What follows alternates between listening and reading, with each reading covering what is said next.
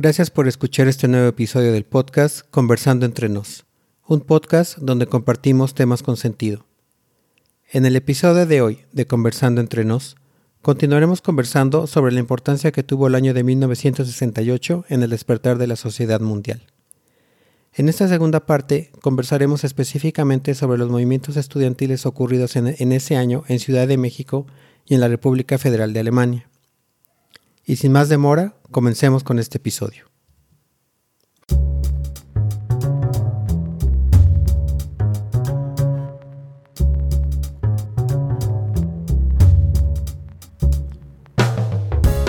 Bienvenidos a Conversando entre nos, un podcast sobre temas de interés general y cultural.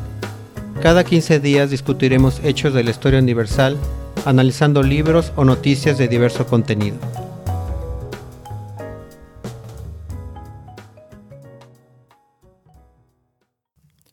¿Qué tal amigas y amigos? Yo soy el Bruja y nuevamente le doy las gracias por su tiempo.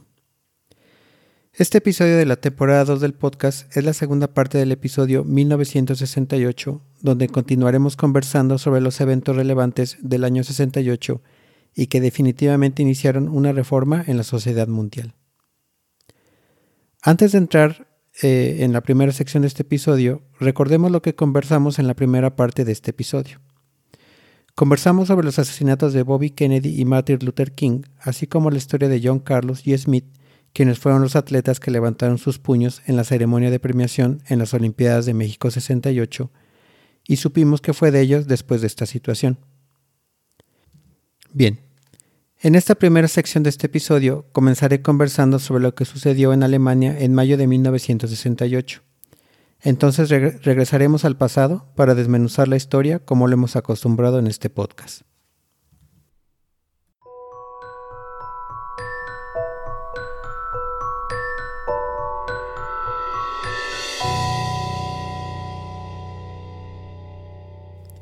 En mayo de 1968, casi 100.000 estudiantes y trabajadores de Alemania Occidental marcharon en la ciudad capital de Bonn contra una ley de emergencia que se estaba debatiendo en el Parlamento.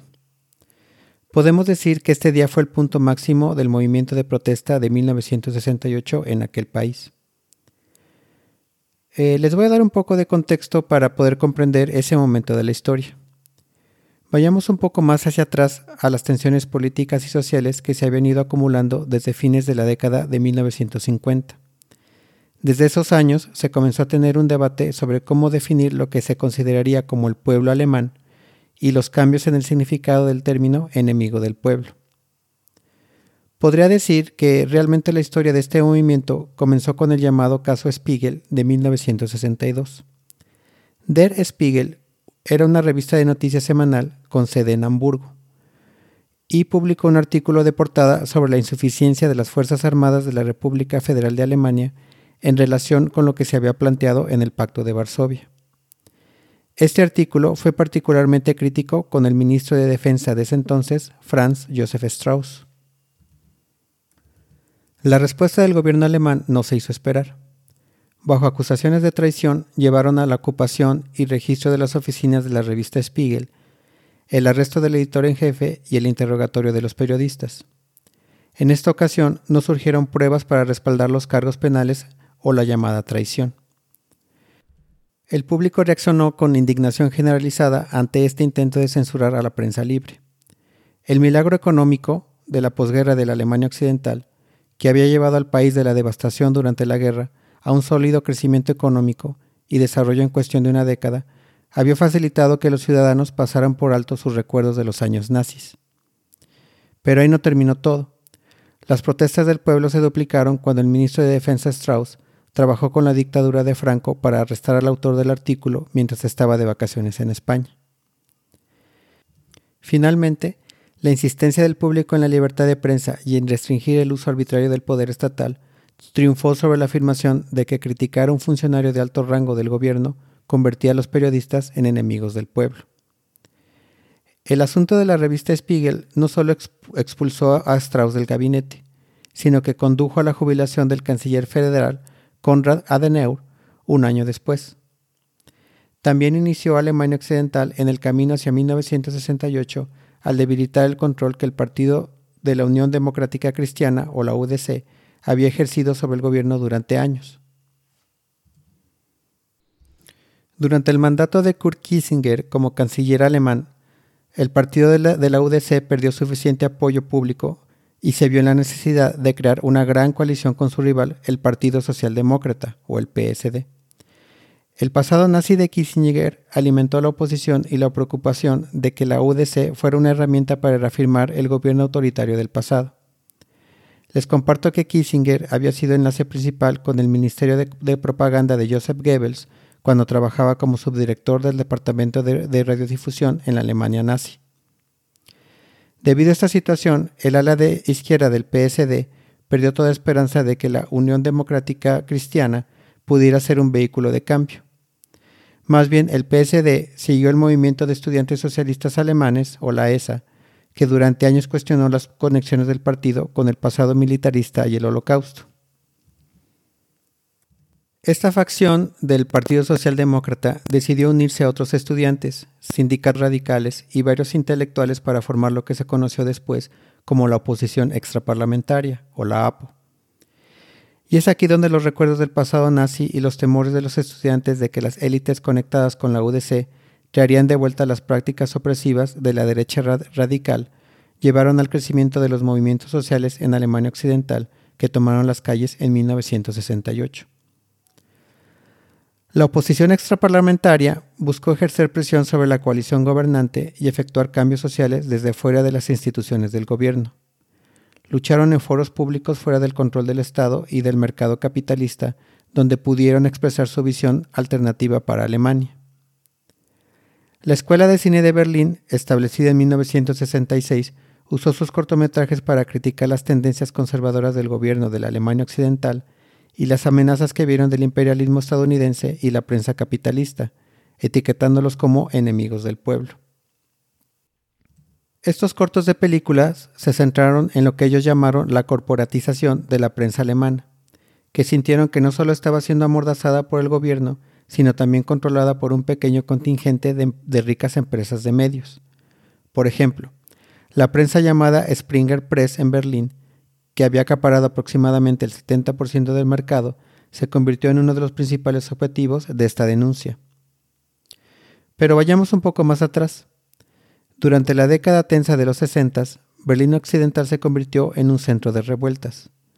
Se radicalizó por sus dos universidades y la escuela de cine, pero también porque su condición de ciudad ocupada protegía a los alemanes del servicio militar obligatorio de la República Federal de Alemania. Esto mientras estuvieran ahí. Los jóvenes que querían evitar el servicio militar tenían fuertes sentimientos contra la guerra y se instalaron en esa ciudad haciendo más fuerte la oposición. En este país durante estos años también se vivieron las protestas en contra de la guerra de Vietnam. Por ejemplo, en una de las protestas contra esta guerra, corearon el nombre del líder comunista vietnamita Ho Chi Minh mientras luchaban contra policías armados en las calles de Berlín. La APO también rechazó la intervención estadounidense en otros lugares. Un ejemplo de este rechazo sucedió en junio de 1967, cuando la tercera esposa del Shah de Irán realizó una visita oficial de Estado a Berlín Occidental, donde según la APO, el Shah de Irán volvió al poder en 1953 mediante un golpe de Estado respaldado por Estados Unidos y Gran Bretaña para mantener sus intereses petroleros, avivando malos sentimientos de rechazo a la visita de la tercera esposa. Durante estas manifestaciones, la policía disparó contra el, manifestante de nombre Beno Onesor, un estudiante universitario que murió antes de llegar al hospital. Los fotógrafos lo rodearon durante algún tiempo antes de que llamaran a una ambulancia, incrementando la, la sensación de que el Estado y la prensa estaban confabulados. Grupos estudiantiles relativamente pacíficos como el conocido Comuna 1 que era una comuna políticamente movilizada en oposición a la familia tradicional, se había limitado a acciones simbólicas como asesinatos con pudín, entre comillas, y daños a la propiedad, como grafitear, pero después de la muerte de Onesor, aceptaron la violencia como necesaria frente a la complicidad del gobierno de Alemania Occidental con las acciones de Estados Unidos en Irán y su represión violenta a la oposición pública. En el funeral de Onesor, el activista estudiantil Rudy Duchke abogó por caminos pacíficos para el cambio, pero advirtió que la APO debería estar lista para la violencia que el Estado estaba preparado para usar y que la prensa conservadora ayudó a que la gente aceptara. ¿Quién fue Rudy Duschke? Uno de los precursores más importantes del movimiento estudiantil que se formó como reacción a ese sentimiento de represión fue Rudy Duschke, un líder elocuente y carismático y jefe de la Unión de Estudiantes Socialistas. Para miles, Duschke se convirtió en un modelo de cambio. El 11 de abril de 1968 fue herido gravemente a tiros en Berlín Occidental por Joseph Bachmann, un obrero y ladrón con presuntas simpatías derechistas. Duschke apenas sobrevivió a las balas en su cerebro y sufrió problemas de salud por el resto de su vida, y finalmente murió como resultado de sus heridas 11 años después. Los estudiantes en ese momento culparon a los medios conservadores por avivar el odio contra Duschke.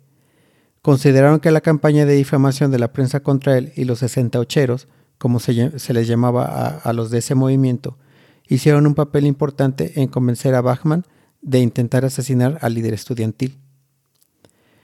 Recordemos que el año de 1968 atestiguó cómo los campus universitarios de varios países se transformaban en campos de batallas por el cambio social.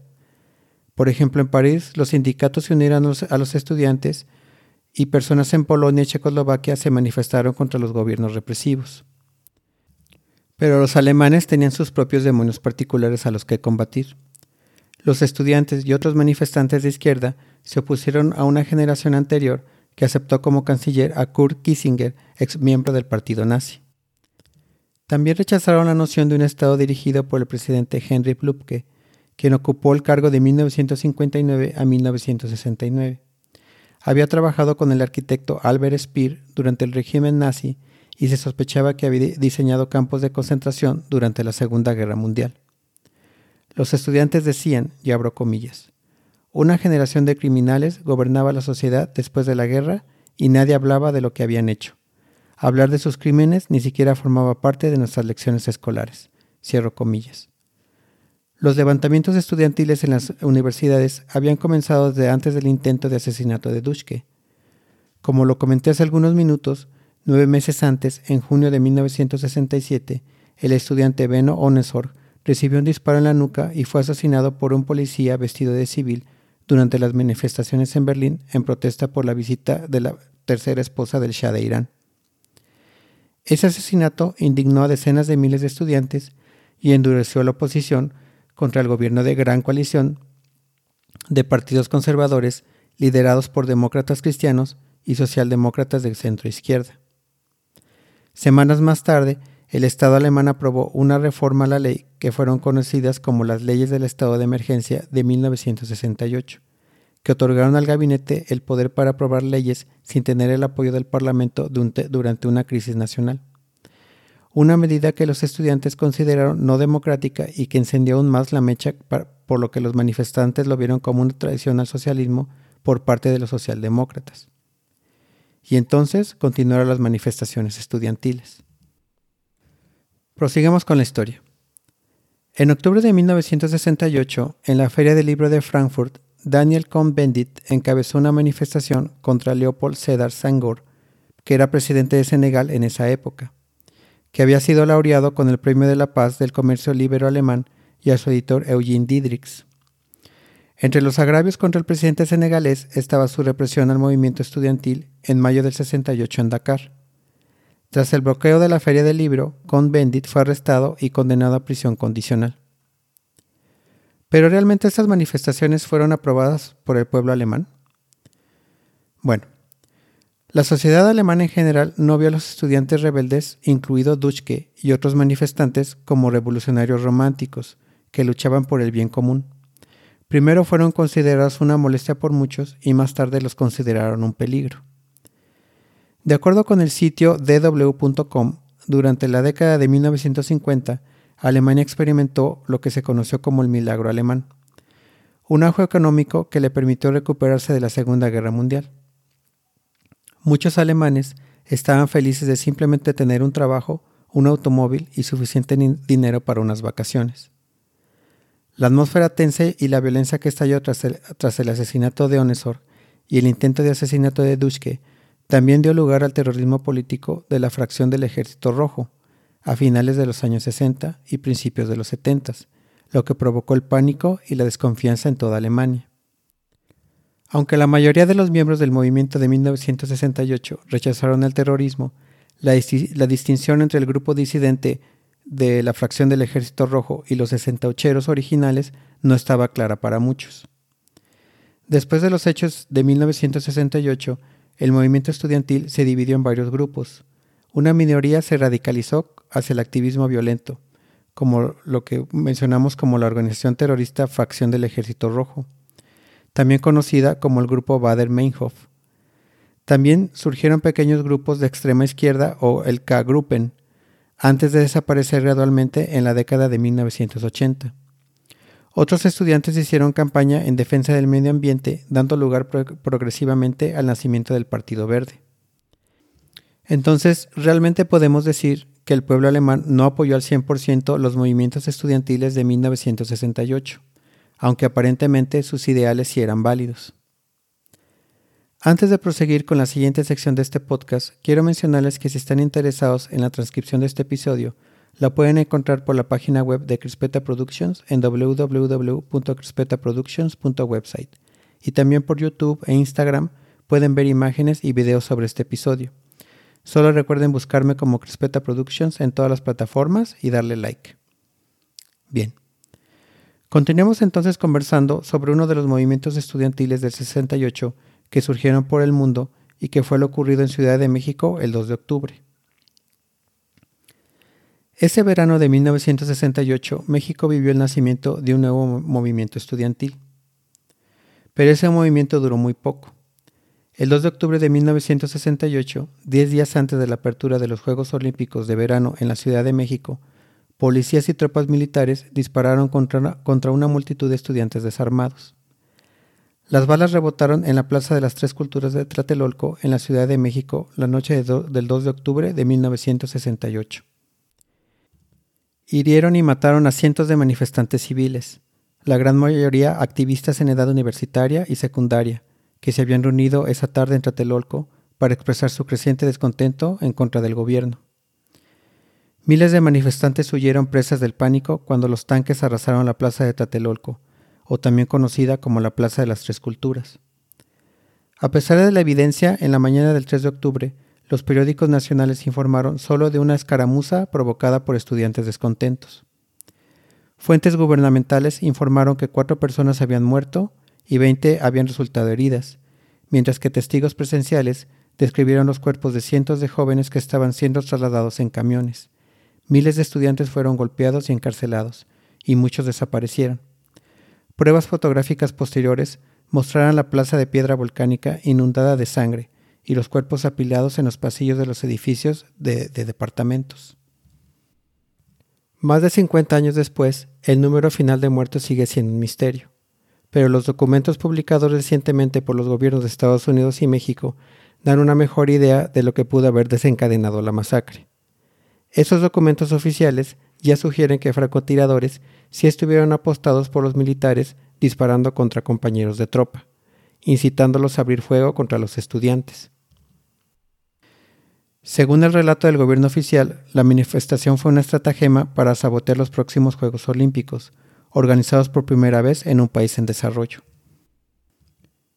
Diez días después, y a 20 kilómetros de distancia, restablecido el orden civil, la velocista Norma Enriqueta Basilio encendió el pebetero olímpico, que era la primera mujer en hacerlo, con el fondo de miles de palomas. Esa imagen de paz, difundida en todo el mundo, parecía particularmente cargada de mentira, dado el clima político de 1968. En México, la fiebre por la Olimpiada y la movilización estudiantil, que prácticamente era a nivel mundial, crearon un antagonismo mutuo, donde algunos historiadores sugieren que esa fue el comienzo de la ruptura entre el partido oficial, que es el Partido Revolucionario Institucional o el PRI, y los ciudadanos mexicanos. Pero realmente, ¿cómo fue que surgió este movimiento? Recordemos de nuevo que en 1968 los movimientos estudiantiles estaban estallando en todo el mundo, incluyendo Francia, Alemania, Italia, Checoslovaquia, Argentina, Japón y los Estados Unidos. México, como muchos países en la próspera década de 1960, había generado una clase media que disfrutaba de una calidad de vida superior a décadas anteriores. Estas familias que ahora vivían cómodamente fueron capaces de enviar a sus hijos a la, a la universidad en un número sin precedentes.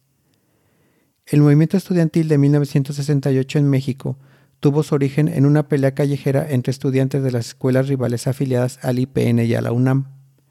Al llegar los granaderos para poner fin a la pelea, los estudiantes se enfrentaron contra ellos, ocasionando que los granaderos usaran fuerza excesiva y lastimando seriamente a varios jóvenes, lo que derivó en las protestas iniciales.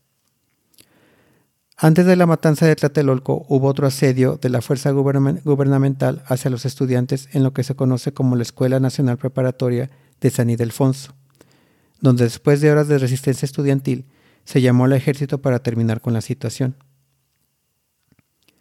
Este asedio terminó cuando los soldados volaron con una bazuca a la puerta principal de la escuela de San Ildefonso, matando a algunos de los estudiantes que se encontraban dentro del edificio protegiendo la entrada. Debido a que la Universidad Nacional de México supervisaba la escuela de San Ildefonso, consideró esta masacre como un atentado a la autonomía de la UNAM, por lo que la participación de funcionarios universitarios y estudiantes ya era inevitable. En las horas siguientes, los estudiantes decidieron organizarse y protestar contra la violencia ejercida por el ejército y los granaderos.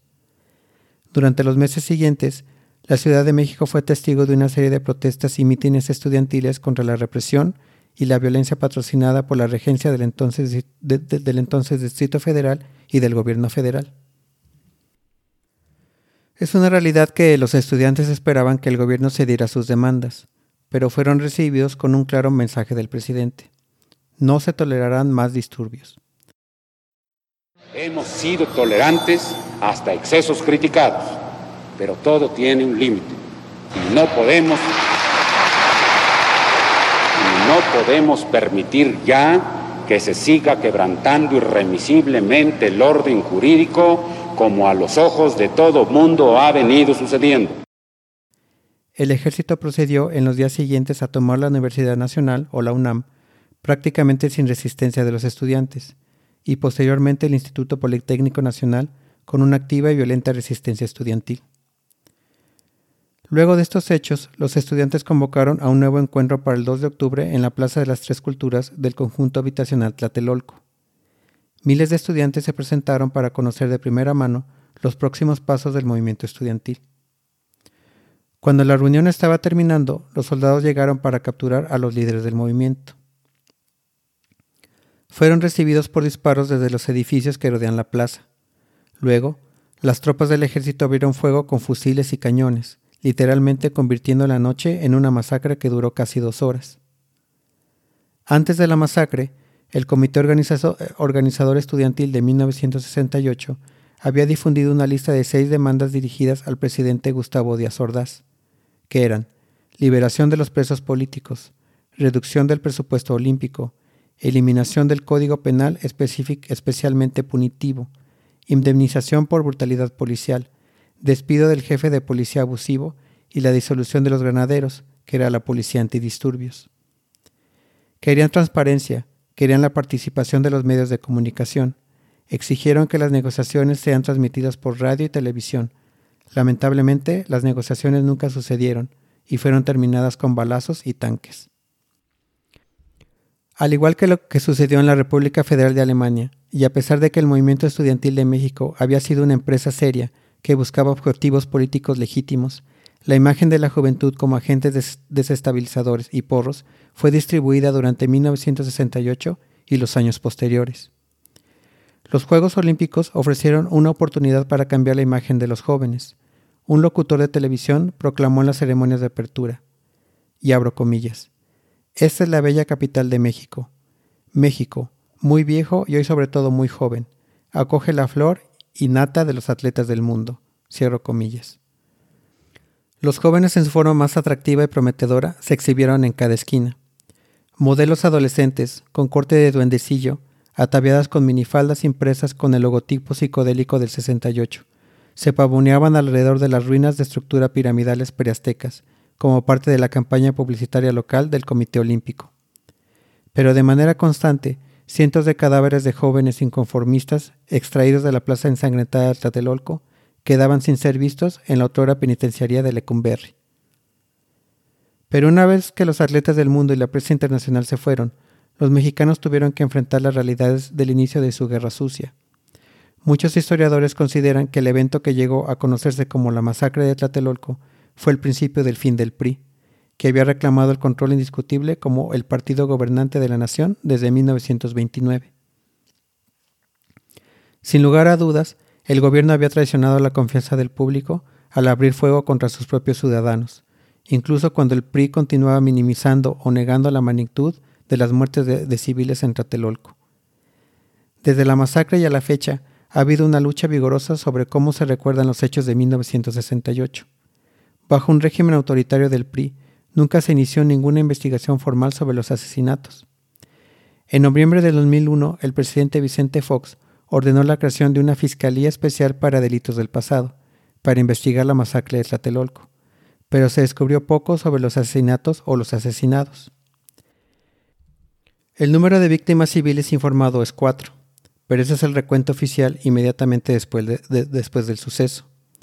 Pero 3.000 testigos presenciales cuentan haber visto decenas de cadáveres y prisioneros siendo trasladados en camiones a bases militares.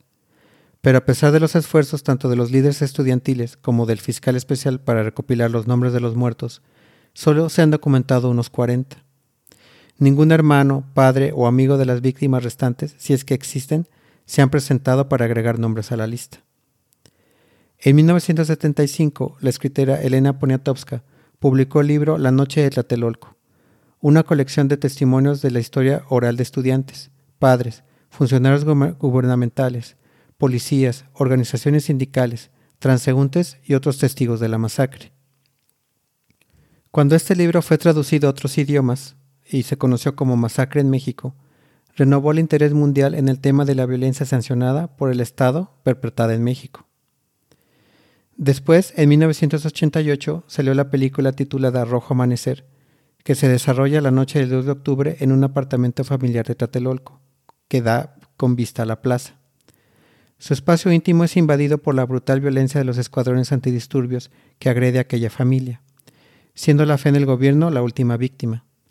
Los censores del gobierno llevaron a la, película Rojo Amanecer a la clandestinidad, donde una vigorosa red de piratería facilitó su amplia distribución. Finalmente, esta película se estrenó en 1990. Sobrevivientes y defensores de los derechos humanos improvisaron una comisión de la verdad en 1993 para tratar de determinar el número de muertos, tarea que se vio dificultada por la corrupción y el, encubrimiento que tuvo lugar en 1968.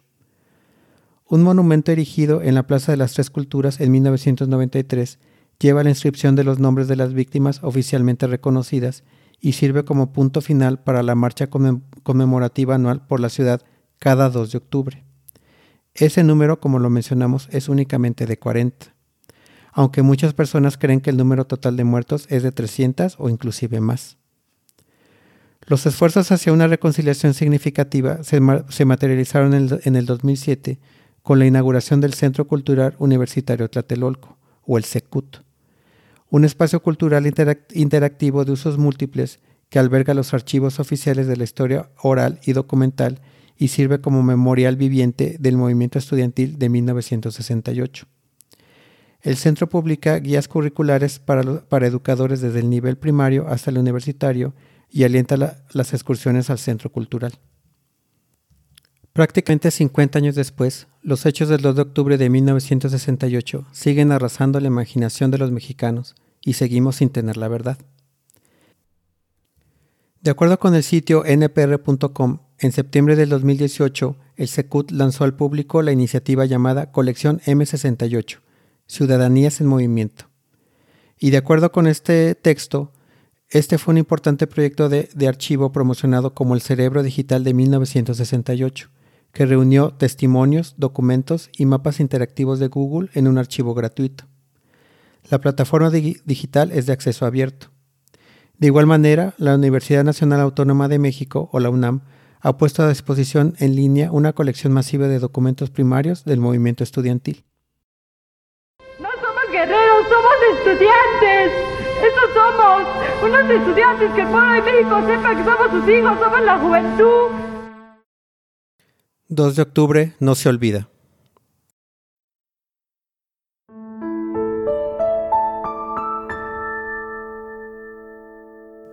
Muy bien amigos y amigas, recordemos que en este episodio conversamos sobre dos de las manifestaciones estudiantiles más parecidas y significativas del año de 1968, que son la ocurrida en la República Federal de Alemania y la masacre de Tlatelolco en México, que no fueron las únicas, pero que sí dejaron una huella difícil de borrar prácticamente 50 años después de ocurridas.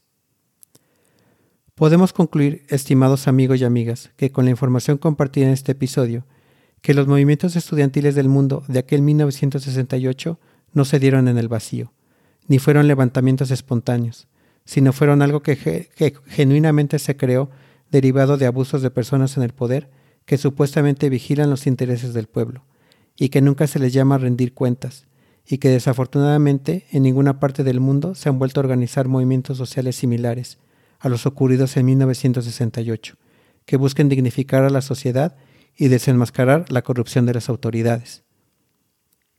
Por lo tanto, reitero la importancia y relevancia no solo del año de 1968, sino de toda la década completa de 1960, que los adultos y jóvenes de ahora nos abre una puerta para ver las situaciones sociales de manera diferente, y que todos los movimientos sociales actuales no son nuevos, sino son una extensión de aquella década que cambió al mundo entero.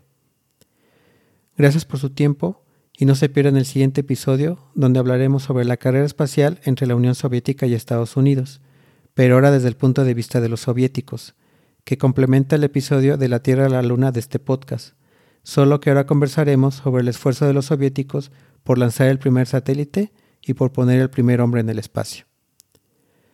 Yo soy El Bruja y les doy las gracias por escuchar este episodio de Conversando entre nos.